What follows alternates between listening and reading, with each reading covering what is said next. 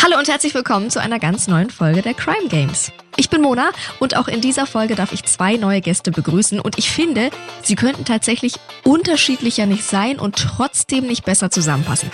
Die eine kennt sich nämlich als promovierte Verhaltensforscherin bestens mit dem Verhalten von lebenden Menschen aus, während sich der andere als Präparator beruflich damit befasst, wie es sich so mit den Toten verhält. Und genau das können wir in unserem heutigen Fall beides sehr, sehr gut gebrauchen. Seid einfach mal gespannt.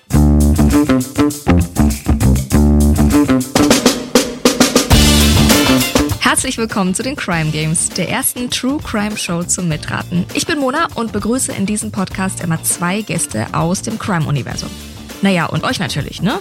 Ja, genau euch. In diesem Podcast wird nämlich nicht nur zugehört, nein, nein, hier wird richtig mitgerätselt. Zusammen mit meinen beiden Gästen versucht ihr nämlich in jeder Folge einen echten Kriminalfall zu lösen. Wie? Naja, mit viel Fantasie, Spürsinn, aber auch Spontanität und Humor und vor allem mit dem ein oder anderen Spiel. Denn mit jeder Spielrunde kommen wir der Lösung des Falls immer ein Stückchen näher. True Crime meets Spielespaß eben. Wir wollen wissen, was passiert ist, aber natürlich auch, was unseren Gästen auf dem Weg dorthin alles so durch den Kopf geht. Und am Ende der Folge erfahrt ihr dann natürlich auch, was wirklich passiert ist. Und damit ihr als Zuhörende immer fleißig miträtseln könnt, haben wir auch eine ganze Menge Hinweise für euch vorbereitet. Also äh, Notizbuch raus, Trenchcoat an und los geht's, würde ich sagen, oder? This is Paige, the co-host of Giggly Squad, and I want to tell you about a company that I've been loving, Olive and June. Olive and June gives you everything that you need for a salon quality manicure in one box. And if you break it down, it really comes out to $2 a manicure, which is absolutely insane. It's also so easy to get salon worthy nails at home with Olive and June. The difference between how your nails used to look when you did them yourself and now with the Manny system is a complete game changer. The best thing about Olive and June too is it's a quick dry, dries in about one minute, lasts for five days, and full coverage in up to one to two coats. Visit oliveandjune.com slash perfect Manny 20 for 20% off your first system. That's oliveandjune.com slash perfect Manny 20 for 20% off your first system. Herzlich willkommen, Christiane Tramitz und Alfred Riepertinger. Hallöchen. Dankeschön. Hallo, Hallo. Dankeschön. Ich freue mich riesig, euch hier mit dabei zu haben. Wir haben auch noch gleich ganz viel mehr Zeit, euch besser kennenzulernen. Vorher würde ich sagen, wir starten direkt Kopfsprung rein in unseren True Crime Fall, den wir da für euch vorbereitet haben. Es wird wild. Seid ihr bereit? Ja. Allerdings. Dann geht's jetzt los. Kapitel 1. Ein schlechter Scherz. Unser heutiger Fall, der sich so in Erlangen bei Nürnberg zugetragen hat, er klingt ein bisschen wie ein schlechter Witz am Anfang. Und zwar treffen sich drei Bestatter in einem Zimmer und diskutieren. Nach einer Weile kommen sie wieder raus. Zwei aufrecht, einer liegend. Was ist passiert? Ja, jetzt ist die Frage, liegend, atmet er noch oder ist er tot? Aha. Das ist einmal die generelle Frage, wenn er liegt. Äh, Weil es kann ein Lebender liegen und es kann auch ein Toter liegen. Und wenn Bestatter einen Toten in den Finger haben, dann äh, geht's dann gleich die Post ab. Aha, Alfred, sehr gut. Das ist schon mal scharfsinnig beobachtet. Christiane, was sagst du? Lebt der? Atmet der noch? Das halte ich für unwahrscheinlich. Das wäre mir sonst zu flach. Und es wäre mir auch zu flach, die Geschichte, wenn man sagen würde, einer von den anderen beiden Bestatter hätte dem Dritten was angetan. Ist mir auch zu plump. Also es klingt nach sehr cliftige Geschichte. Aha, das ist ganz die Autorin, ne? Du spinnst dann natürlich schon wieder eine Geschichte drum und sagst, nein, nein, das ist zu flach, das ist zu flach. Dann ist das Buch ja nach drei Seiten vorbei. Was soll man genau. da schreiben? Das ist zu plump. das geht nicht. Die andere Überlegung ist auch, sind die alle von einem Bestattungsunternehmen oder sind die Konkurrenten? Das kommt das- auch noch dazu. Obwohl, wenn sie beieinander im Zimmer sind, sind sie zusammen in dem Zimmer, weil es um einen anderen Sterbefall geht. Oder treffen die sich aus irgendwelchen anderen Gründen? Vielleicht ist auch Bestattertreffen Mittelfranken. Weiß man nicht. Aha. Lasst ich da von mir nicht aufs Glatteis führen. Ihr müsst euch am Ende entscheiden. Wollt ihr euch schon festlegen, was da hätte passiert sein können, auf eine Vermutung? Also ich denke, dass da schon irgendjemand auf irgendwelche Weise nachgeholfen hat. Aha. Denn ansonsten, warum sollte der jetzt zusammenbrechen und quasi tot sein? Mhm. Nicht, wenn die eine andere Leiche versorgen, weil dann kippt er nicht um, dann hat er nämlich einen Beruf verfehlt. Und äh, ansonsten vielleicht aus Konkurrenzdenken oder es gibt Eifersüchteleien, das weiß man ja auch nicht unter den Typen, und irgendwie übergreifende Geschichte. Also da ist jedenfalls eine dritte Hand im Spiel. Es ist eine unsaubere Sache. Also wenn die beiden, die verlassen, zwei verlassen den Raum und lassen den zurück. Nein, sie nehmen ihn mit raus. Er kommt genau. liegend wieder raus. Ja. Sie nehmen ihn mit. Mhm. Sie nehmen ihn mit. Ich mhm. habe verstanden, sie kommen raus. Ah, sie kommen mit ihm raus. Ja. Sie kommen mit ihm sie raus. Sie kommen alle wieder raus, nur zwei aufrecht und einer liegend. Ah, ja, okay. Mhm. Jetzt ist die nächste Frage, was passiert mit dem Liegenden? So, das gefällt mir. Kommt er in eine Bergungsbahne und er wird gleich in einen Leichenwagen verfrachtet und zu irgendeinem Friedhof verbracht. Besser noch, wenn es sich um ein Tötungsdelikt eventuell handelt, in ein Krematorium, um ihn schnellstens verschwinden lassen. Oder man fährt zu einem der Bestatter oder zu dem Unternehmen, um ihn dort dann zu entsorgen, quasi. Also es gibt es ja auch. Die Burschen haben ja unheimlich viele Möglichkeiten. Alfred, das gefällt mir, da spricht der Profi. Wir einigen uns auf folgende Geschichte. Ihr sagt auf jeden Fall, zwei sind lebend, einer ist tot und es gab irgendeine Art Konkurrenz, Eifersuchtsdrama dahinter, oder? Ja, Davon gehe ich aus. Gut. In unserem Fall geht es ja um Bestatter und ist ja, ja nicht ganz so fremd, denn du bist medizinischer Präparator. Heißt ganz vereinfacht gesagt, ja. du spezialisierst dich darauf, Leichname wiederherzustellen, nach Unfällen zum Beispiel. Ja, dass das einfach wieder alles da ist, wo es hingehört sozusagen. Woher kommt denn der Berufswunsch? Wie ist das passiert? Das stammt schon aus meiner Kindheit. Ich habe mich schon immer für Särge, Friedhöfe, Leichenwegen interessiert und bin mit meinem Vater damals als Dreijähriger am Sonntag immer am Ostfriedhof gegangen, habe im Leichenhaus die Verstorbenen angeschaut. Die waren ja zu 90 Prozent offen aufgebaut, weil sich ja die Gesellschaft gekannt hat. Man hat da Abschied genommen. Und das hat mich nie losgelassen. Und während meiner Lehre zum Werkzeugmacher habe ich dann angefangen, bei einem Bestatter zu jobben und habe das Ganze von der Pike auf gelernt. Und dann bin ich im Zivildienst im Institut für Pathologie im Klinikum Schwabing gelandet. Und da war meine Aufgabe im Leichenabholdienst, die Verstorbenen von den klinischen Stationen in die Pathologie zu bringen, umzubetten, Telefondienst und, und, und. Und am Ende meines Zivildienstes wollte ich schon wieder mein Bündel schnüren und in meinen Beruf als Werkzeugmacher zurückwechseln. Da war eine Stelle vakant, die haben dringend jemand gesucht. Da habe ich der damalige leitende Oberarzt begniet. Mensch, Ripperdinger, das hat er doch immer gefallen, das interessiert dich doch, bleib halt da. Ja, und daraus wurden über 40 Jahre. Es ist übrigens Präparator, medizinischer, einer der spannendsten Berufe der Welt, wenn man nicht nur in der Routine stecken bleibt, sondern auch das, was du gerade erwähnt hast, mhm. die sogenannte plastische Rekonstruktion, das Herrichten von schlimmst mhm. Verunfallten und dann den Angehörigen die Möglichkeit zu geben, sich von diesen Menschen doch noch verabschieden mhm. zu können. Das ist ganz, ganz wichtig für die Trauerarbeit. Ja, Wahnsinn. Was ganz, ganz persönlich ist eigentlich auch, ne? Sowohl ja. natürlich im Umgang mit den Toten, aber ja auch mit deren Angehörigen. Also ist es irgendwie so passiert, dass du da es machen solltest. Finde ich ganz, ganz spannend. Du hattest also noch nie Berührungsangst mit dem Tod und mit Toten? Wie anders gehst du durch deinen Beruf mit dem Thema Tod um? Äh, ich bin da mm, sehr aufgeschlossen. Es ist ja auch so, dass der Tod im Prinzip, was das Biologische angeht, das Natürliche, das Leben ist das Unnatürliche. Das Leben ist nämlich nur die Unterbrechung der Ewigkeit. Wir sind ja nur ein ganz kleines Stückchen auf der Welt. Das andere ist vor der Geburt und nach, der, nach dem Tod. Das ist die Ewigkeit. Und da braucht man doch keine Angst haben vor dem Tod.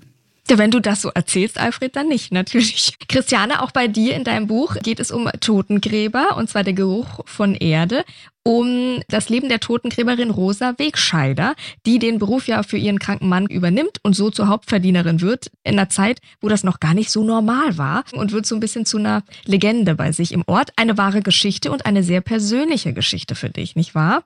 Richtig. Es war unglaublich faszinierend für mich, erstens mal in diesen Berufsbereich einzusteigen, der mir sehr fremd war erstmal. Man bekommt tatsächlich, da stimme ich jetzt auch meinen Partner zu, mhm. äh, eine andere Einstellung zum Tod. Und ich habe auch versucht, diese andere Einstellung zum Tod in diesem Buch zu transportieren. Also eine, eine gewisse Leichtigkeit, auch eine gewisse Hoffnung mit reinzubringen, weil sie diese Erfahrungen, die sie in diesen vielen Jahrzehnten gesammelt hat und diese Leichtigkeit, wenn man das jetzt mal so ausdrücken darf, mhm. tief in der Religion begründet bei ihr, auf die Angehörigen übertragen konnte. Also ich, es war eine ganz faszinierende Zeit. Drei Jahre habe ich da recherchiert und habe mit vielen Bestattern gesprochen und ja, mich mit dem Tod immer auseinandergesetzt. Jetzt müssen wir den Bogen wieder schlagen zu unserem Spielchen, zu unserem Fall. Also, ich fasse ganz kurz zusammen. Wir haben drei Bestatter, die diskutieren. Alle kommen wieder heraus, aber nur zwei aufrecht, einer liegend. Ihr sagt also, die zwei sind am Leben, der eine ist tot und da war irgendwie Konkurrenz und Eifersucht im Spiel. Jetzt löse ich mal auf, ja? Ihr habt nämlich richtig gelegen. Einer der Bestatter wurde tatsächlich ermordet. Es ist unser 43-jähriger Erich W., der sich über Jahre hinweg erfolgreich ein Bestattungsunternehmen in Erlangen aufgebaut hat. Am letzten Tag seines Lebens hat er sich dann aber leider etwas vorgenommen, und zwar folgendes. Er hat sich gesagt, heute, ja, heute, da wird er endlich seinen zwielichtigen Geschäftspartner Michael S. zur Rede stellen, weil der hat ihn schon zu lange zappeln lassen. Auch Friedrich P., der dritte Bestatter und irgendwie auch ergebener Handlanger von Michael S., wirkt ein bisschen zappelig. Der Erich, der muss weg hat sein Chef ihm gesagt. Und die beiden haben tatsächlich diesen Plan. Während Erich W. und Michael S. sich also streiten, nickt nämlich Michael S. seinem Komplizen zu und das ist das Zeichen. Friedrich S. greift nach einem Kantholz neben der Tür, schleicht sich von hinten an das Opfer heran und schlägt zu und unser Erich W. ist dann sofort tot, bricht blutend auf dem Teppich zusammen und anschließend tun beide Mörder eben das, was sie am besten können. Sie legen ihr Opfer in einen Sarg. Klar, als Bestatter, ne? Doch warum eigentlich? Ne? Ihr denkt euch jetzt geil, Case closed, haben wir gelöst den Fall? Nein, nein, nein. Die Frage ist natürlich, wieso musste Erich W. sterben? Kapitel 2. Das Motiv. Und da spielen wir das erste Spiel, eine Rekonstruktion. Ich lese euch jetzt vier Begriffe vor und ihr sagt mal, was ihr dazu für Assoziationen habt, was euch zu dem jeweiligen Begriff einfällt, ja? Alle Begriffe spielen natürlich eine Rolle in unserem Fall. Hm. Und zwar der Klassiker ein Geldkoffer. Was könnte da sein?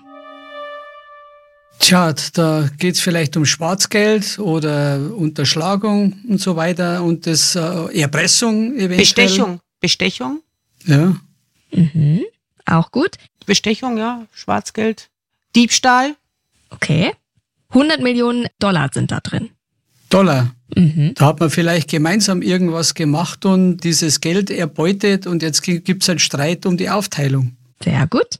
Bei den dreien. Mhm. Finde ich gut. Ja, ich denke, das denke ich auch. Also das liegt nahe, dass da, sobald Geld ins Spiel kommt, äh, hört die Freundschaft die Menschen, auf. Hör, aber auch bei Bestattern, von. genau. Genau, auch bei Bestattern. Also es ist tatsächlich so, Michael S. bietet unserem Opfer Erich W. 100 Millionen Dollar zu bestimmten Bedingungen. Diese Info kann ich euch schon mal geben. Dann spielt ein Vertrag eine Rolle. Was könnte es damit auf sich haben? Vielleicht in Verbindung ja. mit dem Geldkoffer. Also ich denke mal auf alle Fälle, dass der Vertrag unter den dreien geschlossen worden ist oder von beiden von denen. Also das muss in dem Zusammenhang irgendwie stehen. Mhm. Dieser Vertrag bezieht sich vielleicht auf die Bestatterszenerie, auf die Gebietsaufteilung der Bestatter. Das ist ja eine extrem hohe Konkurrenz dort und auf ein Stillschweigeabkommen. Oder um die Übergabe des Geschäfts, die Übernahme des bestehenden Bestattungsunternehmens, dass das gekauft wird mit ja. diesem Geld, dass die das übernehmen wollen und er quasi sich rauskatapultiert aus dem Geschäft. Alfred, das war meine 100-Punkte-Klinge, die du da gehört hast. Wow! Sehr gut. Erich W., der Opfer, überschreibt tatsächlich Michael S. sein Bestattungsinstitut. Das ist also der Vertrag. Dann haben wir aber auch noch eine unbezahlte Hotelrechnung. Hast du schon dran gekratzt, Christiane, vorhin. Eine unbezahlte Hotelrechnung. Wie könnte die da reinpassen? Unbezahlte Hotelrechnung, die von einem der drei nicht beglichen worden ist. Mhm. Ja. Das heißt, er konnte es vielleicht nicht bezahlen, weil er kein Geld hatte. Oder er durfte dort nicht auftauchen. Also ich denke mal, er konnte es nicht bezahlen. Okay. Wer er? Unser Opfer, die Täter? Möglicherweise das Opfer. Ja, also Erich W. taucht unter. Deswegen diese unbezahlte Hotelrechnung. Genau, dass er nicht erwischt wäre. Mhm. Mhm. Und dann haben wir natürlich noch einen Nörgler. Wer ist das denn von den dreien? Wer nörgelt? Das ist dieser Partner, der nicht der Handlanger, sondern dieser andere Partner, der nörgelt, dem bestimmte mhm. Dinge nicht passen. Dem Michael S. Meinst du? Ja. Dem, dem quasi das Institut überschrieben wird? Ja, ja gehst genau. du damit, Christiane? Nee, ich würde eher sagen, dass der Handlanger die Schnauze voll hat, weil alles nicht so läuft, wie er gedacht hat. Aha. Also es ist tatsächlich unser Opfer, der nörgelt, weil der will sein Geld. Na, wir haben ja diesen Vertrag geschlossen und es geht um 100 Millionen Dollar und jetzt will er sein Geld, der Erich. Okay, wir fassen gleich zusammen. Alfred, wir haben gerade gehört, wenn da so eine Leiche mit einem Kantholz erschlagen wurde, wie viel Arbeit wäre das für dich, wenn der jetzt auf deinem Tisch landet? Geht es oder wie viel Arbeit wäre das? Äh, wenn das, du hast gesagt, der ist von den Hinterkopf getroffen worden, von hinten, also in die bekannte Kopfhaut hinten, das ist der Vernähen der Kopfhaut am Schädel selber werden nicht so starke Brüche sein, also weil der Kopf hinten am stärksten ist. Anatomisch aufgebaut ist der Schädel vorne und hinten am dicksten. Wenn der Schlag von der Seite kommt auf die Schläfe, das ist am gefährlichsten. Also von hinten dürfte das kein so großes Problem sein, den zu rekonstruieren. Halber Tag und dann hast du ein bisschen fertig. Na, da brauche ich keinen halben Tag dazu. Aber vielleicht kannst du uns noch mal verraten, was gehört denn zur Arbeit alles dazu? Also was macht ein Präparator? Weißt du denn immer gleich auch, was passiert ist, zum Beispiel, wenn du den Leichnam da auf deinem Tisch hast? Ja, bei uns in der Pathologie haben wir Vorgeschichte, weil wir arbeiten ja nur an natürlichen Fällen. Ich bin ja okay. nicht in der Rechtsmedizin, das ist der mhm. Unterschied. Die Sektion selbst, also die Obduktion, Autopsie ist alles ein und dasselbe. Es muss ein Arzt durchführen. Der Präparator ist eigentlich der Handwerker, der dann die technischen Arbeiten vornimmt während der Obduktion und dann hinterher den Leichnam wieder so herrichtet, dass wenn er vom Bestatter angekleidet wird und eingesagt wird, von der Vornahme der Sektion nichts mehr zu sehen ist. Mhm. Jetzt haben wir schon gesagt, das ist ja sehr persönlich eigentlich, auch nochmal mit dem Toten und auch mit den Angehörigen. Gibt es so eine Art Ritual oder sowas, das du machst? Oder wie, wie gehst du damit um? Nein, also das Wichtigste ist ja in dem Beruf die professionelle Distanz, mhm. ohne dabei abgebrüht zu sein. Das ist ein ganz schmaler Grad, aber der ist wichtig. Also die professionelle Distanz brauchst du, dass du überhaupt die Arbeit machen kannst. Und abgebrüht solltest du nicht sein, denn sonst kannst du nicht mehr pietätvoll mit dem Leichnam umgehen. Und das ist auch ganz entscheidend. Ansonsten habe ich keine Rituale. Eine Sektion läuft immer nach einem gewissen Schema ab. Das ist ganz, ganz wichtig, dass man nichts vergisst, mhm. sondern immer der Reihe nach vorgeht. Man fängt eigentlich vom Brust, Hals an, Oberbauch, mhm. dann Darm, dann der Retroperitonealraum mit den Nieren und zum Schluss der Schädel. Ist es dir schon mal passiert, dass du gemieden wurdest oder dass du erzählt hast, ach, ich mache das und das und dann haben Leute komisch reagiert? Gibt's sowas? Nein, das hat es bei mir noch nie gegeben. Im Gegenteil, da sind immer noch mehr Leute dazugekommen mhm. und haben dann zugehört, weil es so spannend war. Ja, Wahnsinn. Finde sehr, sehr spannend. Schön, dass du das mit uns teilst, dass man da einfach mal einen Einblick hat, weil wie gesagt, es hilft uns ja irgendwie nur damit anders und normaler umzugehen, weil es einfach normal ist. Christiane, du bist promovierte Verhaltensforscherin. Wenn du jetzt mal an diesem Fall forschen müsstest, was ist denn das für eine Situation? So drei Bestatter, es scheint um viel Geld zu gehen. Der eine überschreibt dem anderen irgendwie sein Institut. Kann man da schon irgendwas rauskitzeln, wie sind da Menschen, wie verhalten sich da Menschen? Naja, die Verhaltensforschung geht davon aus, in der ich geforscht habe, die biologischen Grundlagen des menschlichen Verhaltens. Und da würden da solche Begriffe wie Ressourcen, ja, Neid, was macht man in starken Konkurrenzen, was macht man in, wenn man überleben will? Ja, das ist ja offensichtlich hier der Fall. Ich muss überleben, deswegen versuche ich dann einen anderen zu übernehmen. Was führen extreme Angstsituationen, Stresssituationen, zu welchem Verhalten führen die? Also das ist der Bereich, in dem ich forschen würde. Mhm. Das könnte man ja hier auf jeden Fall anwenden. Ne? Also da ist einiges Pathologisches zu tun. Ja, allerdings, allerdings, ja. So, jetzt haben wir uns schon wieder verquatscht, aber wir haben ja hier noch einen sehr, sehr ungewöhnlichen Fall, der auf uns wartet und jetzt ja so halb erstmal aufgelöst ist. Wir wollen natürlich wissen, wie es weitergeht. So, ich fasse nochmal zusammen. Bisher wissen wir, es gibt ein Opfer, den 43-jährigen Erich W. Über Jahre hinweg hat er erfolgreich ein Bestattungsinstitut in Erlangen äh, gehabt und sich aufgebaut, bis er eines Tages seinen zwielichtigen Geschäftspartner Michael S. und seinen Handlanger Friedrich P. zur Rede stellen wollte und diese beiden also dann Erich W. mit einem Kantholz erschlagen haben von hinten. Anschließend legen sie Erich W. dann in einen Sarg. Wir wissen außerdem, es gibt einen Geldkoffer Michael S. bietet Erich W. 100 Millionen Dollar. Wir wissen auch, es gibt einen Vertrag, denn Erich W., also das Opfer, überschreibt Michael S. sein Bestattungsinstitut. Es gibt außerdem unbezahlte Hotelrechnungen. Erich W. taucht nämlich unter und kann eben diese Hotelrechnungen nicht mehr bezahlen. Und Erich W. ist außerdem ein Nörgler. Klar, denn er hat bis jetzt halt noch keine Kohle gesehen. Er will seine Kohle. Warum also das Ganze? Ich erzähle euch noch ein bisschen was. Erich W., unser Opfer, leitete zwar ein gut gehendes Bestattungsunternehmen, sein Privatleben verlief aber nicht so gut, erfolgreich im Job, Pech in der Liebe, ne?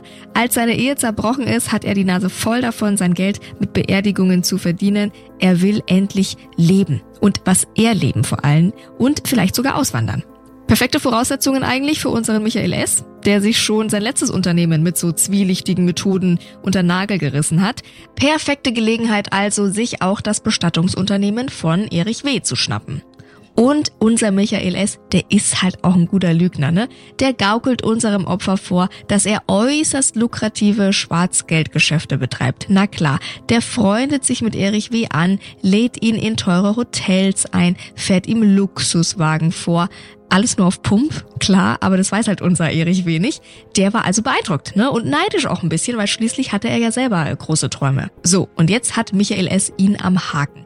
Er verspricht Erich W. also 100 Millionen Dollar aus diesen dubiosen Geschäften, die er da macht. Zwei Bedingungen hat er aber. Erstens, Erich W. überschreibt ihm sein Unternehmen. Das wollte er ja sowieso nicht mehr haben. Und zweitens, Erich W. soll zehn Jahre lang untertauchen, damit der Deal nicht aufliegt. Und unser Opfer lässt sich also tatsächlich auf diesen Deal ein. Er unterschreibt den Vertrag, taucht ab und verbringt sein Leben halt ab dann in billigen Hotels, bleibt nie lange an einem Ort. Bei seiner Ex-Frau und seinen Kindern zu Hause meldet er sich nur noch ganz sporadisch. Aber die versprochene großzügige Anzahlung von seinem Geschäftspartner, die bleibt halt aus. Und so nach ein, zwei Jahren im Untergrund kann halt Erich W. sich nicht mal mehr die Hotelrechnung leisten. Und dann wird er natürlich nörgelig. Ist klar, er will endlich sein Geld sehen. So hat er sich das Auswandern nämlich nicht vorgestellt. Er wird also seinem Geschäftspartner Michael S. zunehmend lästig und dann fällt eben der berühmte Satz, Erich muss weg, genau. Und so nimmt unser Fall seinen Lauf. Michael S. und sein Handlanger schaffen Erich W. aus dem Weg. Kapitel 3 Ein perfekter Mord Michael S. hat Erich W. nun genau da, wo er ihn haben will, in einem Sarg. Mhm. Klingt das jetzt schon nach einer Geschichte für dich, Christiane? Bist du ja, jetzt, jetzt auf dem Weg jetzt Roman? wird's, ja, jetzt wird's wirklich spannend, ja. Sehr gut, das kann also schon mal ein Roman werden. Jetzt aber die Frage, wie begeht Michael S. jetzt aber das perfekte Verbrechen? Wir machen noch mal eine kleine Spielrunde und zwar eine Schnellraterunde. Es geht Schlag auf Schlag. Ich lese euch Fragen vor. Ihr versucht die zu beantworten und ich sage euch direkt, habt ihr recht oder nicht? Ja? Frage 1. Was gehört denn zu einem perfekten Mord in dem Fall? Dass die Leiche verschwindet. Keine Leiche? Kein Tatwerkzeug Keine Spurenträger dürfen zurückbleiben. Das ist ganz wichtig. und kein Motiv. Sehr gut. Voll richtig, keine Tatwaffe, keine Leiche, keine Spuren, kein Motiv. Was passiert also mit der Tatwaffe, das Kantholz? Das wird einfach in einem Kaminofen verbrannt. Das ist ja das Einfachste, dann ist es weg. Weil es so wegzuwerfen ist schon wieder schlecht, weil Blutanhaftungen auf alle Fälle dort sind. Vielleicht ein Spreizel ist abgegangen und man sieht, da hat man was gemacht. Nein, das wird einfach in einem Ofen verbrannt. Na, ich würde es ganz anders machen. Ich würde es zur Leiche legen und die Leiche mit dem Tatwerkzeug verbrennen. Dann kann man das nämlich auch gut rausschmuggeln, das Teil. Ja, Okay. das ist zum Verbrennen. Dazu müsste dieser eine Bestatter den Zugang zu einem Krematorium haben, das er selbstständig leiten kann, ohne dass es ein Dritter leitet, weil sonst ist es nicht möglich. Sonst kannst du Okay. nicht einäschern, ohne dass es jemand mitkriegt. Du musst selbst alleinigen Zugang zu diesem Krematorium haben, dann ist es möglich. Die andere ähm, Variante wäre, und das ist eher der Fall, dass ich ein Grab öffne, das wesentlich tiefer ausbackere als die normale Tiefe von 1,80 Meter. Da setze ich diesen Sarg rein mit dem Leichnam und schütte dann erdreich drauf und lasse es offen und dann setze ich die nächste Bestattung da oben drauf. Sag mal, Alfred, du gibst ja hier Tipps. Mein Gott, Tatsächlich. Bin ich da nicht im Grundwasserbereich langsam? Hm, das kommt drauf an. Es gibt Friedhöfe, da kommst du ins, habe ich selbst erlebt, da mhm. kommst du ins Grundwasserbereich Ui. rein. Aber Ui. es gibt andere, da kannst du reingraben. Also da kannst du 2,30 Meter reingehen. Ja, aber das fällt doch auf. Du brauchst doch eine Grabstelle, du brauchst doch irgendwie, man kann doch nicht einfach sagen, jetzt grabe ich mal irgendwo. Mhm. Fällt doch jedem auf, wenn da jemand anfängt, mit dem Bagger rumzugraben. Nein, das macht er einfach, wenn eine Beerdigung von einem anderen Verstorbenen ansteht, da mhm. öffnet er dieses Grab, den Leichnam hält er dabei bei sich in der Kühe Kühlung zurück. Da, mhm. der, da hat er dann Hoheit drüber und dann wartet er ab, bis dieses Grab offiziell geöffnet wird. Wenn niemand da ist, nachts oder was, dann gräbt er halt noch tiefer und dann setzt er den rein schüttet dann das Erdreich auf und dann ist die normale Beisetzung und da kommt dann der Sarg drauf und alles und der andere ist weg. Ganz einfach. Und der taucht vielleicht erst wieder auf, wenn man später irgendwann einmal das Grab auflöst und man holt den rauf und man merkt, da tauchen mehr Skelettteile auf, als drin sein sollten. So. Aber nachts mit dem Bagger auf dem Friedhof? Ja, das geht schon. Das geht also du als Bestatter, wenn du auf dem, wenn du auf dem Friedhof, äh, es gibt ja Bestatter, die haben das Hoheitsrecht auf dem Friedhof, man kann ah. auch absperren. Hm, zum Beispiel, wenn du heute eine Exhumierung auch für die Polizei oder wir hatten mhm. mal eine Exhumierung, die ist direkt in der Früh, da wird abgesperrt, da darf keiner hin, dann wird das Grab geöffnet. Also das ist jetzt nichts Ungewöhnliches. Ich finde es toll, wie tief wir da schon reinkommen. Das ist ja wirklich Wahnsinn. Zurück zur Tatwaffe. Die wirft unser Michael in den Fluss. Also sie wird nicht verbrannt. Aber was wird verbrannt? Wie entsorgt man also am besten die Leiche? Die Klamotten, auf alle Fälle die Klamotten verbrennen. Weil eine Leiche zu verbrennen, da musst du wirklich mindestens 800 Grad haben, wie in einem Krematorium, mhm. sonst kannst du die nicht äh, rückhaltslos verbrennen. Tatsächlich äscht er die Leiche ein. Wie geht es, ohne aufzufallen? Du hast es schon gesagt, Alfred, geht ja nicht so einfach. Was brauchen wir? Eine andere Leiche stattdessen. Ja, sehr gut. Du kannst diese Leiche in einen anderen Sarg mit reinpacken mhm. und dann äh, äscherst du quasi einen Sarg mit zwei Verstorbenen ein. Mhm, okay. Wir brauchen die passenden Papiere. Woher kommen die Papiere? Die, die sind ja da von der normalen ersten Einäscherung, also genau. die ganz legal abläuft. Genau. Dann äh, legt er die zweite Leiche rein und dann äh, geht die da durch. Dann braucht halt der, der Einäscherungsprozess dauert halt ein bisschen länger. Das klingt ja übel, der Einäscherungsprozess dauert etwas länger. Es ist so, zum Beispiel bei adipösen Verstorbenen dauert es zwei Stunden anstatt so eine bis eineinhalb. Und wenn du jetzt zwei Verstorbene da in dem Sarg drin hast, den Sarg brauchst du immer zur Verbrennung, sonst die Leiche selber brennt ja nicht. Du brauchst immer das Holz dazu, sonst kannst du niemanden einäschern. Also du brauchst immer das Material. Ja, ja, ja. Dann sind es eben zwei und das dauert halt dann länger. Okay. Es ist tatsächlich so, man benötigt die passenden Papiere, genau. Was benötigt man außerdem? Natürlich eine legale Leiche, die quasi Richtig, verbrennt genau. wird. Das macht unser Michael S. auch. Ich glaube, bei dir wäre es schlauer gewesen. Alfred, du wärst mit diesem Fall davon gekommen. Ich habe es im Gefühl. Weil Michael S. kopiert die Papiere von dieser regulären Einäscherung, die eigentlich am nächsten Tag stattgefunden hätte, und verbrennt quasi zweimal den gleichen Leichnam, was natürlich, ne? Das ist blöd. Das ist blöd. Also da, da ist er sehr dumm. Also das zu machen, das ist sehr blöd. Wie konnte er bloß? Ja? Wie ist es nicht aufgefallen, dass es nicht die gleiche Leiche ist? Er hat das an zwei ganz unterschiedlichen Krematorien gemacht. Kurze Zwischenfrage. Klar. Es geht ja um die Sterbeurkunde, richtig? Nein, um die Papiere. Sterbeurkunde stellt er das, hat nichts das ist ja erst tun. später. Das hat nichts damit zu tun. Ah, okay. Das ist die Todesbescheinigung die. und die mhm. Zustimmung zur Einäscherung, die braucht mhm. er. Und die polizeiliche Genehmigung. Bei Bayern ist er das einzige Bundesland und darum kommt er mit der Sache durch, Aha. weil Bayern das einzige Bundesland ist, wo vor der Einäscherung keine zweite Leichenschau stattfindet durch einen Rechtsmediziner. Ah. Alle anderen Bundesländer hätte das gar nicht funktioniert, weil ah. da einmal in die Woche die Rechtsmedizin hinkommt und schaut sich alle Verstorbenen nochmal an. Jawohl, sehr gut, Alfred. Da kommt unser Präparator natürlich zum Vorschein. Ganz genau so war's. Er hat sich zunutze gemacht, dass es in Bayern eben keine zweite Leichenshow gibt und lässt den Ermordeten daher unter falschem Namen einäschern. Kapitel 3. Späte Spuren. Soweit so gut. Das perfekte Verbrechen scheint also gelungen. Niemand sucht nach dem offenbar ausgewanderten Erich W. Das Nörgeln hat auch endlich ein Ende, denn Tote machen einem Bestatter keinen Ärger. Die Hinterbliebenen aber schon. Und auch unserem mörderischen Totengräbern werden schließlich die Kinder des Opfers zum Verhängnis, denn die melden ihren Vater nach über einem Jahr als vermisst. Die finden es halt doch ein bisschen seltsam, dass er ihren Geburtstag jetzt schon zum zweiten Mal verpasst hat. Und jetzt stellt die Polizei natürlich Fragen. Gute Fragen. Der Anwalt des Opfers erwähnt die verdächtigen Schwarzgeldgeschäfte zum Beispiel und dass sein Mandant sich von seinem Geschäftspartner bedroht fühlte. Und Michael S. ist der Polizei halt auch kein Unbekannter, weil eben seine dubiosen Geschäfte ihn schon oft mal in den Knast geführt haben. Aber wie enttarnt man denn jetzt einen Mörder ohne Leiche? Mit einer scheinbar beiläufigen Frage kommen die Ermittler unserem Michael S. auf die Schliche. Der nennt nämlich wahrheitsgemäß zwei Orte und steht damit sofort unter Mordverdacht. Und jetzt kommen wir zu unserem letzten Spiel. Ihr dürft nämlich jetzt ein letztes Mal ermitteln und herausfinden, wie die Beamten dieses doch nicht ganz so perfekte Verbrechen aufgeklärt haben. Dazu lege ich euch jetzt eine Karte vor von Süddeutschland. Drei Orte sind da drauf markiert.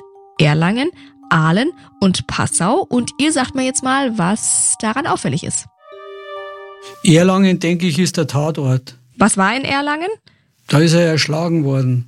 Ja, und was war noch in Erlangen?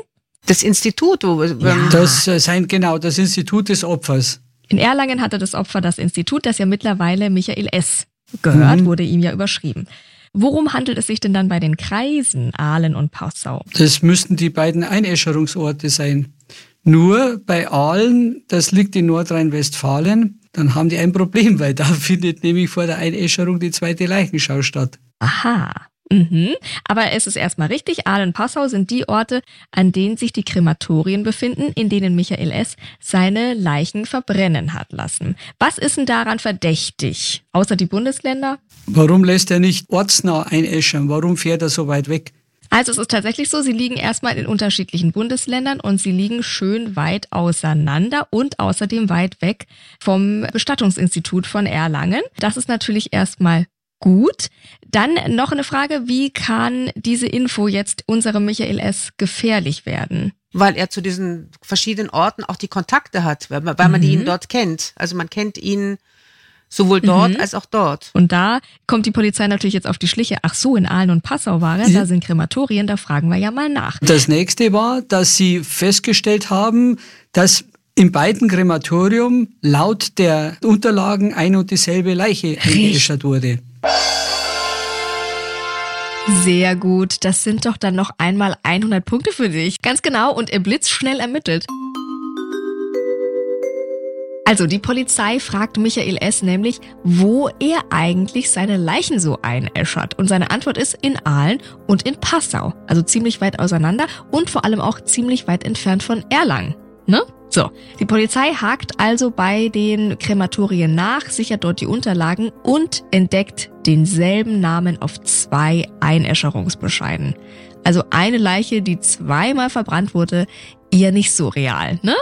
Jetzt verhört die Polizei auch die Mitarbeitenden von Michael S., unter anderem auch seinen Handlanger Friedrich P. Und im Gegensatz zu seinem Chef plagt den mittlerweile schon sein schlechtes Gewissen und er legt tatsächlich ein umfangreiches Geständnis ab.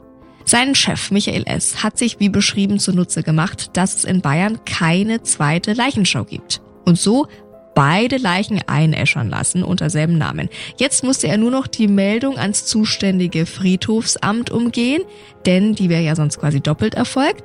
Das tat er, indem er in einem der Krematorien behauptet, die Asche des Verstorbenen würde auf Hawaii beigesetzt werden und quasi nicht auf einem deutschen Friedhof. So, so konnte er jetzt mit der Asche von Erich W. machen, was er wollte. Und so kam es, dass unser Opfer unfreiwillig eine Flussbestattung erhielt, weil dort landete die Asche nämlich, genau wie zuvor schon die Tatwaffe. Und nur wenige Tage nach dem Mord soll Michael S. also zu seinem Handlanger Friedrich P. gesagt haben, der Erich, der schwimmt jetzt schon in der Nordsee. Dann vergeht unser Mörder aber ganz schnell das Lachen, ihm wird der Prozess gemacht und er muss lebenslang ins Gefängnis. Sein geständiger Komplize bekommt 13 Jahre Haft. Sehr komplexer Fall, also den ihr wirklich gut gelöst habt. Ja, sehr, sehr gut und sehr nah dran wart ihr vor allem.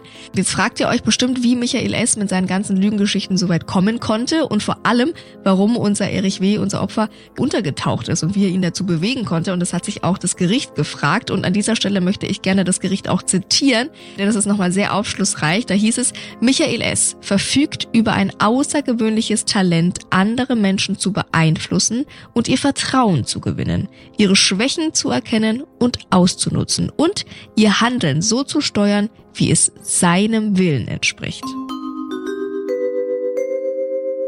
Christiane, wenn du das jetzt nochmal so hörst als Verhaltensforschende, was ist denn der Täter Michael S. dann für ein Mensch? Wie wird man so? Also ich würde, bei mir klingelt gleich die Glocken so mit Richtung psychopathische Züge. Mhm. Das sind Menschen, die sehr gut manipulieren können, die skrupellos sind, die aber auch, und das zeichnet die Psychopathen aus, sehr gewinnend sind. Also die können unglaublich gut Leute für sich einnehmen das ist so gespaltene Persönlichkeit. Einerseits wahnsinnig freundlich, aber nur zu den Leuten, die ihnen was nützen. Und mhm. in dem Moment, in dem es nicht mehr so läuft, wie sie sich vorstellen können, dann ist das alles aus. Also die gehen keine wirklichen Bindungen, keine emotionalen Bindungen ein, sondern sie sind unemotional bei allem, was sie tun. Mhm. Anders kann man auch so eine Tat nicht begehen. Mhm. Hat für mich absolut psychopathische Züge. Ja. Welche Menschen folgen denn jetzt so jemandem? Was war der Komplize für ein Mensch? Kann man sagen, so und so Menschen, die so und so sind, sind dafür zugänglich? Zugänglicher? Ah, ich glaube, dass man in das Netz von so psychopathisch veranlagten Personen sehr schnell reinstolpert, wenn diese Leute es fertigbringen, das Selbstwertgefühl aufzubauen. Mhm. Das heißt, Menschen mit einem eher geringeren Selbstwertgefühl hinterfragen die Handlungen von anderen nicht und trauen sich auch nicht zu widersprechen. Mhm. Die sonnen sich so ein bisschen im Licht des Tollen, ja, des, des, mhm. des großen Bestatters oder des großen Menschen, des großen Firmenchefs und reflektieren mhm. nicht wirklich. Also das sind eigentlich eher die psychisch schwächeren Personen, die auf solche Leute reinfallen. Mhm. Und somit irgendwie der perfekte Match, zumindest für diesen Fall, genau. wenn man das so sagen Die möchte. holen sich genau solche Leute, ja. Genau, und dann hat das geklappt. Vielen, vielen Dank, dass ihr mitgemacht habt. Vielen Dank natürlich auch an dich für deine Kreativität und für diesen Gerne. Fall. Hat mir Spaß gemacht, ja. Mir auch, ja. Du warst ja wirklich ganz nah dran. Es war wirklich ganz, ganz toll mit euch beiden. Alfred, was steht bei dir noch an? Was sind die nächsten Projekte? Weiterhin Unruhe im Ruhestand? Ja, ich werde jetzt erstmal in Urlaub gehen und anschließend fahre ich nach Heidelberg ins Plastinationszentrum Gunther von Hagens und werde dort einen Plastinationskurs leiten. Und anschließend fahre ich ins Bestattungsausbildungszentrum nach Münnerstadt, in deine Heimat nach Franken.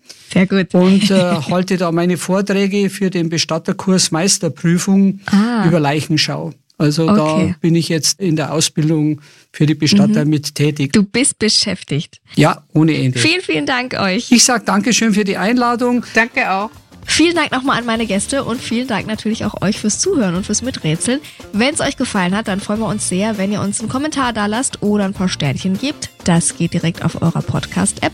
Da könnt ihr uns übrigens auch gerne folgen, damit ihr benachrichtigt werdet, sobald wir hier eine neue Folge hochladen. Dann verpasst ihr da nämlich nichts. Und falls ihr selber einen spannenden Kriminalfall kennt, den wir hier mal unbedingt erraten sollen, dann schickt uns den noch gerne und zwar per Nachricht an crimegames at penguinrandomhouse.de. Die Adresse packe ich euch auch nochmal unten rein in die Show Notes. Und ansonsten freue ich mich, wenn wir uns in zwei Wochen wieder hören. Ja, bis dahin.